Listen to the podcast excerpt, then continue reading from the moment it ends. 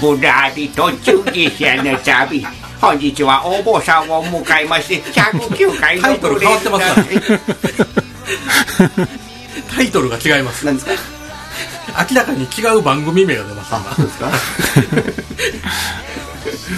すいません、えーいつもなねあのことをしながらですね、はい。えーやっていきますけどもブレンダラジオの109回、はい。ねえー108回聞いてから、い。こうやって109回聞いていただいた方ははご存知かと思いますが、えー今日はね今日今日は今回もはい。お坊さんを迎えて、はい。ねえーいうことでじゅんさんに登場していただきましょう。はい。なんか何ですか何ですか。いやこんなんも面白い。あのじゅんさん。はい。えっ、と、よろしくお願いいたします。あのよく知らない人はあの 108回を、はい。えーお聞きください。ね。でまあ今日タージンさんがお坊さんになんかいっぱい聞きたい言う はい。言うだったんであのいろいろ聞いていきたいなと思ってるんですけど、ね。だいぶ緊張は解けましたか？だいぶ、はい。ご迷惑をおかけしました。いえいえ何をおっしゃいますよね。えーね。まああの今日も 前回ね、なんかお坊さんに本見んのかとかね。いろいろ失礼なことを言いましたけども。ねそれを反省して、えー今回も失礼なことばっかり言ったのかな思って、思ってますんで。なるほど。はい。こんな3人で、あ自己紹介してみましょう。あほんまブレンダー今津でございます。えーブレンダーカホンのタージンです。はい。えー大久保淳二と申します。はい。よろしくお願いいたします。この番組は京都府南丹市を中心に活動するアコースティックユニットブレンダがお届けいたします。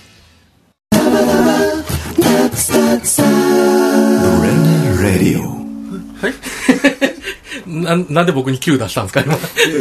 そんな時も。あーなるほど。だから常日頃、はい。あの油断してたらあかんでっていう教訓ですよこれは、はい、めっちゃ油断してましたねはい今日はね、はい。ジュンさん迎えてはいはい。いうことでございますんではい。ね、えーいろいろ聞きたいなと思いますけども、ちょっとねあのー耳にしたのはあのジュンさんがねはい。あの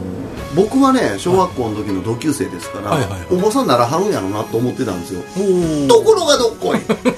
なまさかお坊さんになるなんてみたいなことを言うてはったんでななんでって思ったんそうですね。僕、本当に今でもなんで、まさかっていう。まさか今でも、うん、そう。そう、しそう、お寺とのご縁っていうのは、その、祖父がお寺に住職してたっていう、まあ今ついてるお寺なんですが、はいあの、ああります。まあそれぐらいのもので、もう、はいも自分自身はもう会社員の家庭に育って普通にもう過ごし一般の家庭で過ごしてたので、えーですですけど、まあ、お坊さんっていうとね人にお話をしたりとかいうことで、まあか思われると思うんですけども昔から人と話したりとかってすごく苦手で、えーまあ、今考えたらようやってるなっていうところもあるんですが、うん、だからそのまさかっていうのはやっぱりその、えーそうですね、全然予想もしてなかったっていうことですよね。で、まあ、亀岡にはその高校まで行って東京、大学は東京に行ってたんですけど、そうそうなんです。でその東京の大学に1年目入った時にそのお寺を継いでた、まあ、祖父と叔父がいたんですがお叔父が、まあ、祖父よりも先に亡くなってしまって、じゃあお寺はどうするねんっていうふうになった時に、まあもう東京大学でも頭頭ええ人ばっかりやからあどうしたらええんかなこれ自分もう全然ついていけないしどうしようどうしたらいいんだろうかって、まあ、ちょっと考えてた時期がありまして、まあ、その時に、うん、なんていうのかな、運、運よくというか、あのごめんなさい初対面なんですけどほらほら。いや、あの、まあ、なんかこう、この先どうしたらいいか途方に暮れるところに、こう、まあ、そういう、まあ、知らせが入って、じゃあ、まあ、全く関わりがないわかなかったわけではないので、はいはいはい。じゃあちょっとやってみたいな、やってみようというふうに、まあ自分から言って、で、まあ、そこから、まあ、ちょっと一大学を変わって、そのぶ、同じ宗派、宗門の、の系列の大学に、まあ、東仏教系。そうですね。東京のあるんですけどそこに入り直して、まあ、仏教で勉強して、まあ、そこからまた、えっ、と、まあ、その修行道場という本山、大本山と呼ばれているところに、えー行かしてもらったっていうことなんです。なるほどそうなんでです。ももともとだからその僕はあの潤さんがあのおお寺やと思ってたんですよ違ね うんですね。じゃなくておおじいさんとおじさん、おじさんが、はい。あのあ後継いでお寺やらはって潤さんのお父さんはもう会社員サラリーマンをそうそうですね。はい。そうなんですよ。なるほどまさかまさかですよね。まさか自分が、まあ、あの、兄弟もいるし、まさか末っ子の自分がっていうところで、あの、思ってもなかったっていうのが、まあ正直なところですよね。なかなかね、はい言葉を濁してはりましたけど、なんかあの、大学入ってみんな賢い人が選んでるし、ね、はい。うんちょうど、ちょうどなんか、ちょうどなんか、えみたいな感じに、ね、今思えばっていうことですかね。うん。その時はもう本当に何、どうしたらいいのかっていう、もう笑わにもすがる思いであったっていうのが正直なところですけどね。人見知りやし、もう、でもお坊さんなんて全然思わなかったけども。人見知り、人見知りっていう感じしました？今日、今日初めてこの答えじゃないですか。あんまりしなかったんですけど、そう、そうおっしゃってるからにはそうなんです かね？そうなんですかね？何をキョロキョロしとるのかね、君が。いや、なんか全然その、なんでしょう、その、まあ、フランクって言ったらあれですけど、すごい話しやすい感じで、ああ、やっぱり同級生っていうのがすごく強い、心強いなっていうのはありますね。本当に昔を知ってくれてるはいはいところで、まあ、ここに呼んでもらえるっていうのは、まさ、まさか呼ばれるとは、という、ころのラジオで喋ってるなんてっていうところですけど。だから、ジュンさんと、その、普通にね、もうこうメメールでですわ、ラジオ出てえなって 言うたんですよ。いきなりやったもんね。ラジオ出てくれへんかって。で、ラジオって別にね、そんな大したあれないですけども、どういうこと？そうですね。わけがわからんとそうですね。大体そうですね。うん。でもね、心よく引き受けてくださって、でね、こうやってマイクの前でお話ししていただけるわけですから、どこが人見知りやねんって僕は思いますけど、確かに。確かに。ねしっかり発信はしてくれてはんのかなって思うんですけど、ちょっとね、話出てきたね、ちょっと話それますけど、はい。あの、な、な、総、総本山？なんていうんですか？その、あ、大本、大本山。何でしたっけ？あの、福井県にある。修行小屋みたいな。あ修行道、修行小屋じゃなくて道場、道場です。はい。すいません。修行道場って、そこに行くと、その、住職っていうか、お坊さんを名乗れる資格がもらえるんですか？まあ言ったらスタート地点に立てるっていうことですかね。そこでの経験があって、初めてスタートに立って、まあそれをそこからまた各地域に、地元、うん。自分のおお寺に戻っていくっていうんですけど、あ、なるほど。そ、それ、期間はその、寺小屋、道場。道場。道場何道場？修行の修行、もう、あんたも分かってへんから。修行道場。な、なん、スパンは？そうですね。人によって、その状況によって違うんですけど、人によって違うって、なんかちょっとはっきり決めてって思いますね。まあ、最低何年、まあ、どれぐらいっていうのはあって、まあ、半年から1年ぐらいやったと思うんですけど、まあ、僕は1年とちょっと、いあの、おら、そこにおらせてもらったっていうへ形。ー。まあ、長い人であれば、そこからプラス2年とか、あの、まあ、今度は後輩が入ってきて指導的な立場になったりっていう、こう、どんどん変わって、人がいあの、変わっていくので。まあ、その中で、まあ、こう、より深いところを学ぶっていうのは、方は、こう、2年、3年、中には10年、15年とかいう方もおられるわけですね。だからまあ、人それぞれ、そうですね、その、そこにいいられるだけの状状況であれば、おら、いはるっていう方もおられますね。なるほど。これなんか、ね、あんまり知らんかったですね。そうなんでしょう。あの、お坊さんになりたいと思ったら、簡単にこう、行けるところではないですよね。ま、まず、その、お師匠さんを見つけて、その、一般、身近なところ、どっかお寺おさんに、おお師匠さん？そうですね。師匠、はい師匠ですね。はいうん。で、そこの、その人の、まあ、弟子になってっていう形で、そこから、あの、そこからスタートして、まあ、その修行道場に行って、で、お坊さんになってってで、戻ってきたら、その、お師匠さんの手伝いをししながらっていう形が、まあ、基本的じゃないかな、とは思うんですけども、まあ、ただその点で言うと、もう僕がお坊さんになった時っていうのは、あの、師匠と言えるのが、まあ、祖父の弟子なんですけども、その時はもう、まあ、だいぶ高齢でしたので、直接にこう何かお坊さんとしての心得を学ぶとあか、おおじいさんからっていうことができなかったんですよね。まあ、ただ、実際その周りの大学時代も、あとその修行道場行ってからもそうなんですけど、はい。まあ、大体お寺育ちで、師匠、お師匠さん、まあ、大体父親っていうことが多いんですけど、まあ、きっちりこう勉強した上でそこに入ってるんですが、僕の場合は、まあ、ほぼゼロのところでいきなり入ったっていうような感じやったので、まあ、細かい作法もわからないし、お経も覚えられないっていう、ものすごいこうコンプレックスがあって、おおおお坊さんにコンプレックスあるんあるんですかあるんですよね。で、もう、まあ、もともとの不器用っていうのもありますし、だから、こう、なかなか今日ちゃいますね。流暢に喋ってあるね。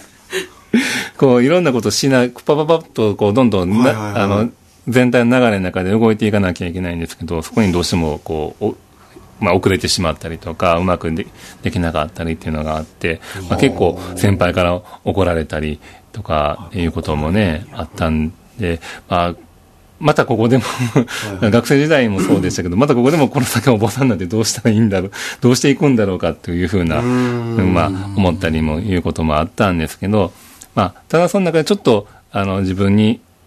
まあ自分にとってプラスというか、まあちょっと取り柄というか、いうのは、まあ学生時代に、うん出会ったその外国の仏教、アメリカの仏教っていうのとの出会いっていうのがあって、あそこにすごく興味を惹かれたんですよね。まあそこの関心っていうのは、もう学生の時からその修行時代、そしてまた今に至るまでずっと続いてて、あ、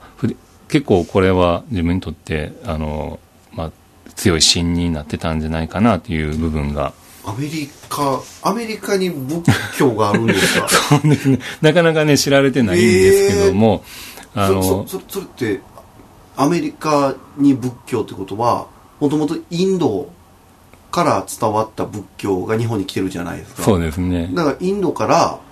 アメリカにワーンと行ったんですか？で、という方、ことではなくて、日本の、まあ、うちの、その禅宗、まあ、宗派のはいはいはい。お坊さんがはい、アメリカに行って、そこで、まあ、あの、座禅を、こう、現地の人に伝えていったっていうことがあって、それがだんだん、こう、何十年か経って、今、すごく広がっているっていう、はいはいはい。まあ、あの、まだまだいい まだ聞き言うたらいい。まあ日本が得意とする分野ですよね。あの材料を輸入して加工して 海外へ輸出するっていう。機械部品じゃないですか。はい。まあ、無品で言うたらあかんけどでも日本の中で咀嚼したものをアメリカに、そうですね。ね、伝えた仏教というのがそもそもその広まった現地に合わせて、こう、特徴、まあ、形を変えていくっていう特徴があるので日本の中でこう、日本の仏教っていうものが出来上がって、それが、まあ、そのうちの一つが、ずあの、アメリカに伝わって、また向こうで、まあ、少しずつ広がってるっていう。まあ、その僕がそれを知った時っていうのは、もう外国の仏教、なんじゃそらっていう感じで、で周りに話せる人がいな皆さんなんか言うんや 周りにこんなことに興味があるんやって言っても、へえぐらいの思いやったんやけど、まあはいはい。最近になって、まあ、あの、例えば iPhone 作ったスティーブ・ジョブズがはいはい、実はその、仏教のお坊さんのお師匠さんがいてっていうような話がね、あの、まあ、ちょこちょこ知られるようになってきたり、まあ、っていうのがあって、その、iPhone のシンプルな部分っていうのは、その禅の、このシンプルさに通じる。その原因は、その、スティーブ・ジョブズが、そのお師匠さんと、師匠と会う人から学んだことが影響してるっていう。すごいすごい。僕も iPhone 使ってますけど あれの根底にあるこの考え方っていうのは仏教にあったとうん、と言われてます。でもまあはい。でお師匠さんについてたのはまあ間違いないんですよね。そうで。そうでそういう、まあ、そこにすごく学生の頃にすごく惹かれて関心を持っ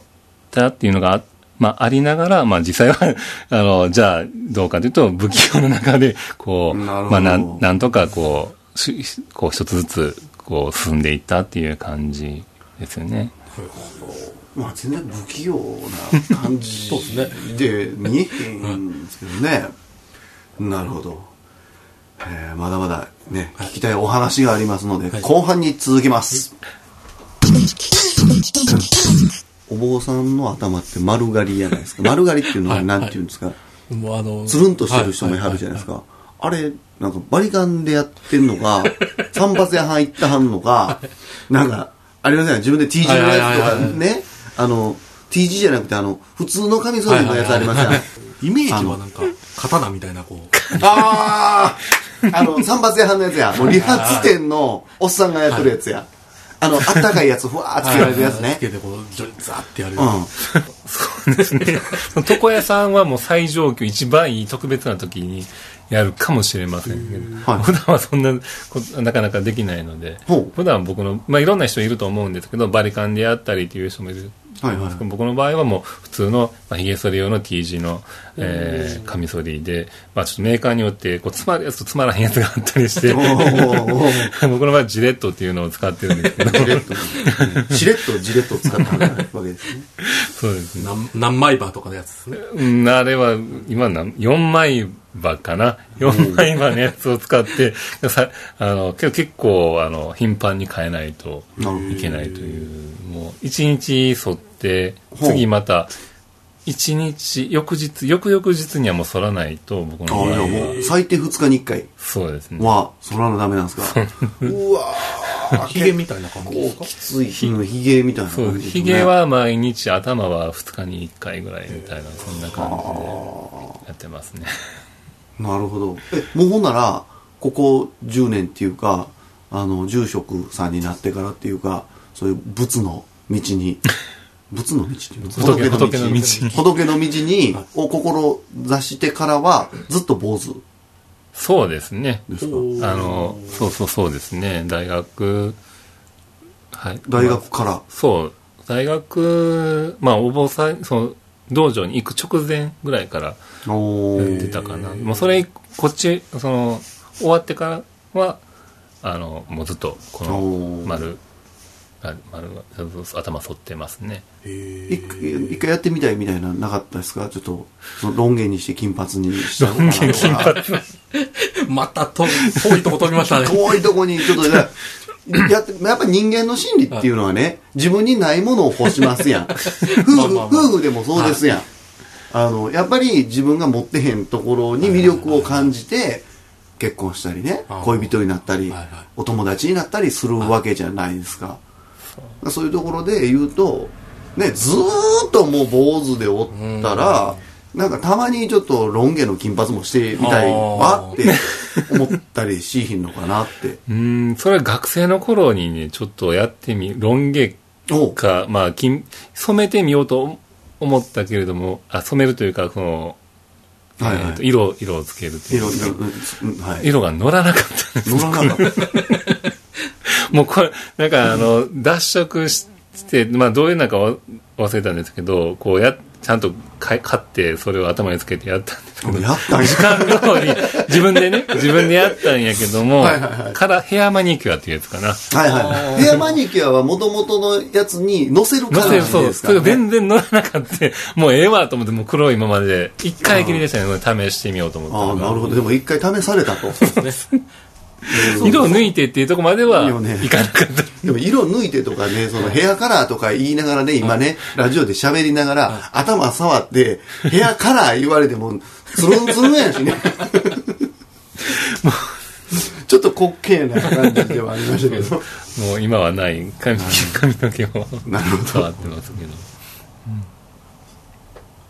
はい。えーすいません。ちょっと僕の、ねどうやって頭してはんのかなっていう疑問でした。えーあのーこちら亀岡の方に、あの、か帰ってこられたというか、大学卒業されて、道場に帰行って、1こられ道場年間行って、うんで、まあ、あ、はい、辛かったっていう話をちょっと。そうですね、やっぱりそう、こう、まあ自分が後を継ぐと決めて、はいえーその後学校入って、道場に入ってっていうことをやってきたんですけど、っぱり、その、そこで身につけたものを、やっぱそのお寺に生かしてか、もう、まあ、お寺を人がこれ来てもらえるようにしたいなっていう思いをすごく強く持ってたんですけど、はい。その持ってた分だけこう、なんていうかな、こう、強すぎたというか、なかなか地元の人にしてはそれは必要とされてなかったんじゃないかなとか、まあちょっと、おこっちの思いと、はい。まあ、お寺の周りの、えー支えてくださってる方との思いがなかなか噛み合わなくて、はいもうそ、それがすごくしんどい時がまあもう何年か、あまあ続いたんですけど、はい。まあその時、まあ実際自分は、あの、たまたまもう街中で、その、お参りの手伝いをしてくれへんかっていう声がかかったので、まあちょっと地元のお寺、自分のお寺をちょっと開けた形ですけども、街中に移って、で、お参りをさせてもらって、必要な時には帰ってくるっていう、そういう形を、にな、させてもらってまして、で、まあ、それでも時々そ、あその、お寺のことを、こう、いろいろ話をしたりとかってなるんですが、なかなかこう、こっちが思うような形には結びつけられなかった、うん。結びつかなかったっていうところがあって、まあ、それが、なあのー頭の中になんでこう、うまくいかないのかなとか、なんでこの話、気持ちが通じないのかなとか、いうようなこと、ものすごい、こう、思いが強くなってきて、それが、だんだん、こう、ひ、まあ、ひどくなってきて、こう、街中でお参りのさして、一軒ずつお家のお参りをさせてもらってる、そのお経をあげてるそのさなかでも頭の中ではこう、そっちのことを考えてるという、まあ、真面目にお経をあげ。ひどいよ。まあそういう状況があったり、で、こう街中ですので車で移動してっていうことな、はいはいはい家をまあ順番に回っていくっていうことなんですけど、まあ、この、こう渋滞もひどかったりとか、まあ、この運転するっていうことに、自体のストレスっていうのもあったりして、こういろんなものが混ざって、ものすごく、えー、頭の中ずっとこう、イライライライラしてるようなのが、まあ、何年か続いた。おできたんですよねがイライラする。イライラって、まあ、こう、今、こうね、しんどい思いがあって、うん、生活はなんとかそちらで、もう本当にありがありがたいことに、ん。あの、自分がそっち行くことによって、まあ、はいお寺に、の負担も、まあ、す少なくて、自分の生活は賄うっていうことが、形ができたので、ん。まあ今もそれは続いてて、その形は、あの、すごくありがたいことなんですけど、心の中はって言ったら、ちょっと、もうそういう、まあ、うん。雑念が 燃え、雑念の炎が燃えるという、そんな感じやったわけですよね。なるほど。そそれに、雑念。でまあ、そどうにもしんどいな。はいもうこれ苦しいなと思うときに、あのー実はその学生の頃から興味持ってたそのアメリカで、その仏教を指導してたという方が日本に帰ってこられて、こう、まあ、いろいろ本を出されたりとかお話をなさったりっていうことへがえ。あ耳にするようになって、あ、もともと興味があったことやし、はいはいまあその学生の頃はそんな生の情報を持ってる人なんていなかったので、もうすごくその人のところに行ったんですね。あ、はいそしたら、あの、同じ、その、教えを、あの、聞いてきたはずなのに、うんその言葉が全然違ってたというか、僕にとって、はい。すごくもう、あの、しみる言葉を、こう、出し、投げかけてくださったっていう。ことがあって、もうそれ以来、もうその方の、もう心の師匠として、まあ、あの、思って、勝手に勝手に思ってるんですけど、まあ、その方は、まあ、藤田一生さんっていう方なんですけど、藤田藤田一生さん。ど、どんな字ですか？まあ藤田っていうのは。普通一生さんは、一数字の1に、てるっていう字、数字の1にてる。はい。まあ、はい。そうなんです。だから、アメリカで、こう、十数年間、その、現地の、ひあの、まあ、お寺のようなところで、ええ。現地の人たちに、こう、座禅を指導したりとか、えっていうことを続けてこられた、自給自足でされてこられたっていう方う、ん。すごく、あの、得意な、あの、ユニークな存在の方なんですけど、その方が、の、が日本に戻ってこられて、え。あ、すごい人だな。で、そで、ちょうどその、こんな時、あの、その時に、なんかこう、新しい活動をされるっていうので、え、え。あの、まあ、お坊さん仏教をもっとなんていうかなお寺とかお坊さんだけにとどめておかずに、はい、一般の人が生きていく中で仏教を、うん、をこう生かしていくっていう、はい、だもっと仏教っていうのはもっともっと裾野の広いものだっていうことをおっしゃってて、まあ、それは座禅をベースにしたものなんですけど、はい、やっぱりその一般の人を集めてこう まあ年にえー、数回、まあ、8回ぐらいかな、あ集まってこう勉強会みたいなことをね、はい、あのされ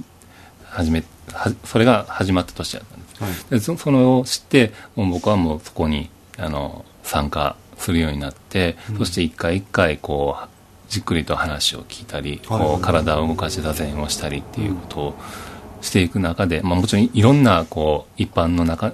社会の中で、まあ、指導的な立場になっている人もいればもうそれぞれの仕事の中で仏教というものに関心を持った人が集まった。お坊さんもいましたけど全体としてはまああの一般の方が多い。そういう場場にこう、まあ、結局3年間あの年8回の3年間かなぐらい通って、中でだんだんとこうその、燃え広がった、その、僕の心の中で燃えてた雑念が消えていこうしこう消えていくという、まあ、本当にそこ、そこの段階で初めて座禅っていうものが、はい、あ、座禅なんやなっていう、まあ、それまでは座禅しようにも、その心がそんな状態ですから、まあ、よく言われるような座禅をして心を無にするっていうよりは、座禅をして、こう、から、あの、静かに座った途端に心の炎が燃え広がるという、えらい火事になって、もうそういうところじゃなかった。まあ、実際座禅っていうのはそういう側面もあって、あの、足組んだ、足を組んで、手を組んでって言ったら、はい、あの、日常でやってるいろんなことを、まあ、いろいろ何か自分にこう得になることを探し求めたりとか興味あることを、まあ、あの求めてこう、はい、たあのあ歩くっていうようなことを一旦やめたりとか、はい、まあ、手でいろんなことを触ってあのなんていうかなあの欲しいものを手に入れようとして動いてみたりっていうか、こうまあそのなんていうか実際体のいろんな部分を使ってこう頭ももちろんそうですけどその生きてるんですが、うん、その座禅っていうのはそれを一旦ちょっとあの小休止というか、まああのちょっと休めて回転休業であ体自体をもやすそう人人間が人間である、まあ、その進化の特徴で、ね、二足歩行であったりものを持ったりっていう頭で考えて言葉で、えー、表現したりっていう、はい、それを一旦全部やめてみようっていうのが座禅やと思うんですよね。でそこでじゃあ何が見えてくるかっていうのが、はい、まあそのまずその仏教というかその禅宗の、まあ、大事なところなんですけど僕の場合はそうすることによってそのまあ最初はその他の言ったら暇つぶしができないわけですよね。ああ、はいはい。スマホ持ったりとか、うろうろ。座禅しながらスマホ持ってなんか見てるの普段やったらこう。 mixi とかしか嫌や できなくはなさそう。普段やったらこうなんか嫌なことがあったりとかしたら、もうちょっと気気を紛らわせる方法っていっぱいあるじゃないですか。そうですね。うん、で、それをしないっていうのが座禅やから、はい、そこでじゃあどうなるかって言ったらもう、まあ、いものすごいこう考えるしかないんですよね。はい、いろんなこと思いがいっぱい出てくるんです、最初は。うんバーッと燃えてなんこんだけ自分が思ってたんこんなこと思ってたのかとか、うんうん、あいろんなことが見えてくるんですよ。はい、ででそれでもだから嫌な部分も見るし、はい、だから全然関係のない昔の歌が頭に浮かんだりとかっていうこともあるんですけど、まあ、それをこうそういう辛抱強く続けていくと、はい、だんだんとこのあやっぱりこれが座禅なんやなっていうそこだんだん気持ちがまあ、無にはならないんですよね。思いは起こるしあのあるんだけども、ええ、そそこなんていうかな狭い部屋に押し込んでたものが広い部屋に中に広がったっていう。だから心のあのスペースが広がったみたいな感じになってだからあのうんまあ気になるこ、うん、同じことが起きてても、はい、気になりにくくなったっていうのはありますでそういうあこれが座禅なのかな。でその衣装さんがおっしゃるのはもう座禅っていうのは、はい。このまあ一般に言われるようなこうな足足組むから足痛いとか、じっと我慢しながら座るっていうのではなくて、はい。こう安らあのき柔らかくはいはい。あの気も、まあ、気持ちよくと言ったら、まあ、変かもしれないですけど、こうゆったりとしてうん。で人間のこういろんなこう、うん、ものをいなそぎ落としたところでゆったりと構えてみて。はい。そこで見えてくるもあそそこ、まあ、見えてくるものっていうのをちゃんと味わうっていうか、まあ、つまりその普段はもうあれもないこれもないもっと欲しいとか思ってるけど、実はそのまあこういろんな音が聞こえたりとか、うん風こう普段は感じないの空気の動動きとか、あの心臓の脈拍とかを感じたりするんですよね、はい。だから普段こういろいろまあごちゃごちゃしたことで気づかないけども、そのノイズがなくなったところでいろんなものが見えてくるんですよね。現れてくるんですよね、じゃあそうなるとあのこう普段はいろんなもの欲しいとかああしたいこうしたいと思ってるけども実は、あの必要なもの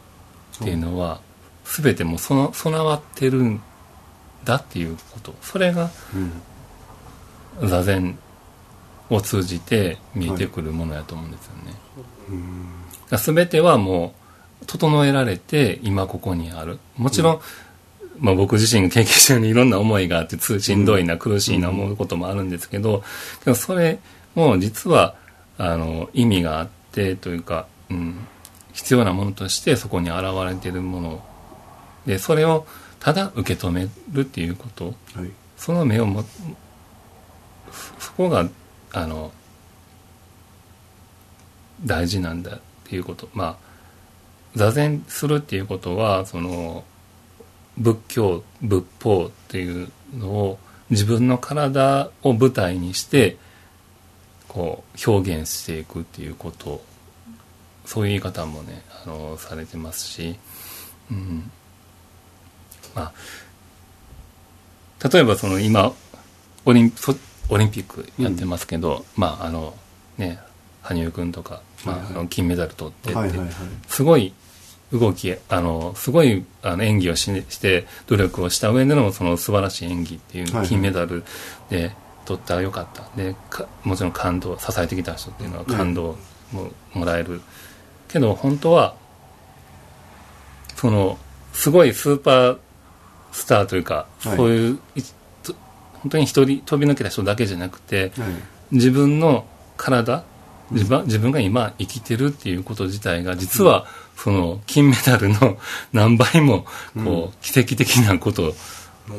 なんだっていうことじゃないかなと思うんですよね。だからもう自分がこう何も考えなくても体がこうやって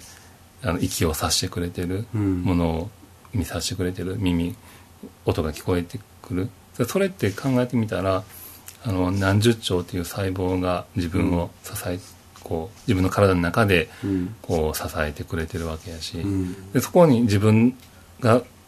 自分がそれをし知ってようとしてまいとはい。関係ないとこもうそれに関わらずそうやって一生懸命働いてくれてる、うんだから全てのものっていうのは実はこうわざわざこうあれが欲しいこれが欲しいって言わなくても、見えないけれどもちゃんとその支えられて今ここにある。でここにいるっていうことは全てがもう支えてくれてるその現れなんじゃないかな。だからそれを体感自分の体でこう納得していくというかあの腹落ちしていくっていうのが座禅っていうものなんじゃないか、うん。まあ、それを、まあ、あの自分自身もこう重ねていくことによってあき、まあ、だんだんとですけど、まあ、今も全くなくなったわけじゃないんですけどあの本当にこう、うんうん。分雑念の炎が小さくなって、まあ、種火ぐらいになったかな。時々燃えるかもしれんけどもっていうそんな状態ですね。で まあうん岩谷のカセットコンロの少なくなった感じのやつでもうちょっとポンみたいなぐらいになったん弁解じゃなくてちょっとキープしてるかなですねなるほどでもね最後にいいお話を。ねためになるこのブレないよこれねほんま。ブレンダラジオでこんなこんな回。はい。ねありがたい回。はいうねことで今日はねじゅんじゅんさんをね、ゲストにお迎えいたしましたがあのその座禅をねい。はい。あのすするにあたってあのすごいねこの心が、あまあ、現れると言いますか、はいはいねそのきっかけになったというその藤田、えー、一生一生さんのあのちょっと告知があるということそうですね。なんでえっ、とアナウンスの後に。番組では皆様のメッセージを募集しております2人に話してほしいテーマや番組へのご感想は小文字で「 BLENDA ハイフンラジオアットマーク Hotmail dot com。小文字で「BLENDA ハイフン RADIO アットマークホットメールドットコムまで。もしくは本人たちの Facebook や Twitter など SNS で直接メッセージをいただいても結構です。えーあの藤田一生さんのはい。お話が出ましたよね、はい。でその告知というか。あそうですね。はい。ということで、まあ、僕がこういろんなことを経ながらこう今に至るその企画を作ってくださった藤田一生さんという方、まあ、その方を中心に、えーお坊さんのドキュメンタリー映画をが、えー今度、えー京都市内で、えー上映されるんです。いいですね。はいまあ、監督さん後藤沙耶香さんという方がこうもう仏教がこれからの時代に必要だという熱い思いを持って作られた、えー作品なんですが、まあ、これを見てまたあの皆さんそれぞれがこう感じるものを持っていただければなというふうに、えー思うまあ、とても僕の好きな映画が、えー今度5月の12日に上映会があります。5月の5月12日の土曜日ですね。土曜日。土曜はい日。はい。はい、場所は京都市内で、えーとまあ、時間は午後3時から午後5時30分からまで、えーで、まあ、その時は上映とゲスゲストさやかさんとあとの、えートークライブという形で行われる監督さんとそのゲゲストの方お二人がおられるんですが、ねはい。はい。はい。まああのまあ、ご覧いただいてそれを、まあ、一緒に来られた方と感想を分かち合ったりそういう、えー良い時間が過ごせるんじゃないかなというふうに思っております、まあ、詳しいことはあの映画の公式サイトをご覧いただければなというふうに思っています、はい。えー検索していただくときには、えーブッディスト、えリスト。ーはい、アルファベットではい。BUDDHIST、えーブッディスト、はい。えータイトルが「今を生きようとする人たち」というふうに検索していただければと思います。あの B その BU あの綴り BU 何でしたはい。っけ、L B BUDDHIST DD はい。ブッディストで入れていただくかなんかあのあの日本語で入れる。あそうですね。あの監督さんの名前を入れていただいたら映画のペええ。ージにつながると思います。後藤沙耶香さんという方で、えー後藤さん、まあ普通の、まあ、一般的な後藤はいはい。で、沙耶香という名前はカタカナで、えー入力してもらえればえー良いかと思います。あ後に後に富士